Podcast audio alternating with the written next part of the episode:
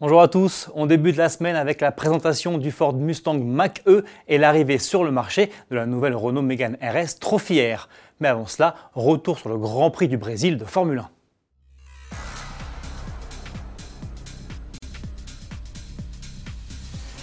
20e et avant-dernière manche de la saison, le Grand Prix du Brésil a été remporté ce dimanche par Max Verstappen sur Red Bull. Au terme d'une fin de course complètement folle, le pilote néerlandais, parti en pôle, s'est imposé devant Pierre Gasly.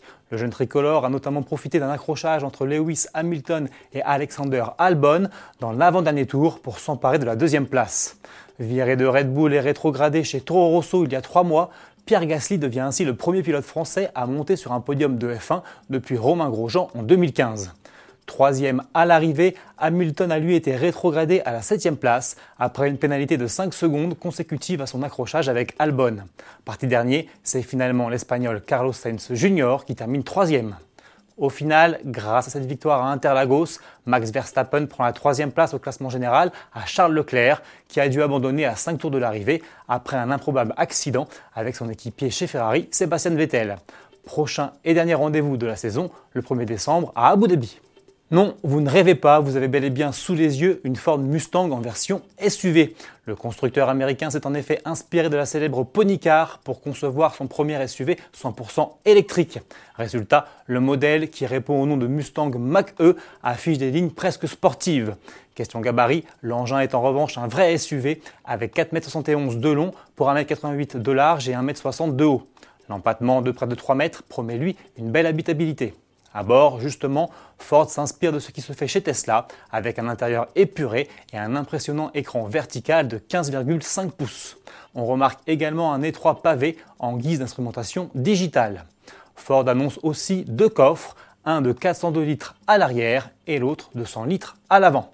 Techniquement, le Mustang Mach-E sera proposé en deux ou quatre roues motrices et avec deux capacités de batterie différentes pour des puissances allant de 258 à 337 chevaux et une autonomie comprise entre 450 et 600 km.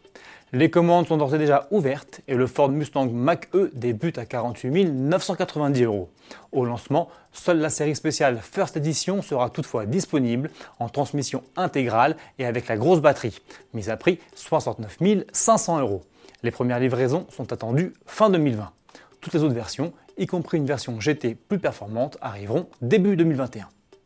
Dévoilée au mois de mai dernier, la Renault Mégane RS Trophy est enfin disponible. Cette version ultra radicale est limitée à 500 exemplaires de la compacte au losange, s'affiche à partir de 55 900 euros. C'est 12 600 euros de plus qu'une Mégane RS Trophy armée du même 4 cylindres 1,8 litre turbo de 300 chevaux.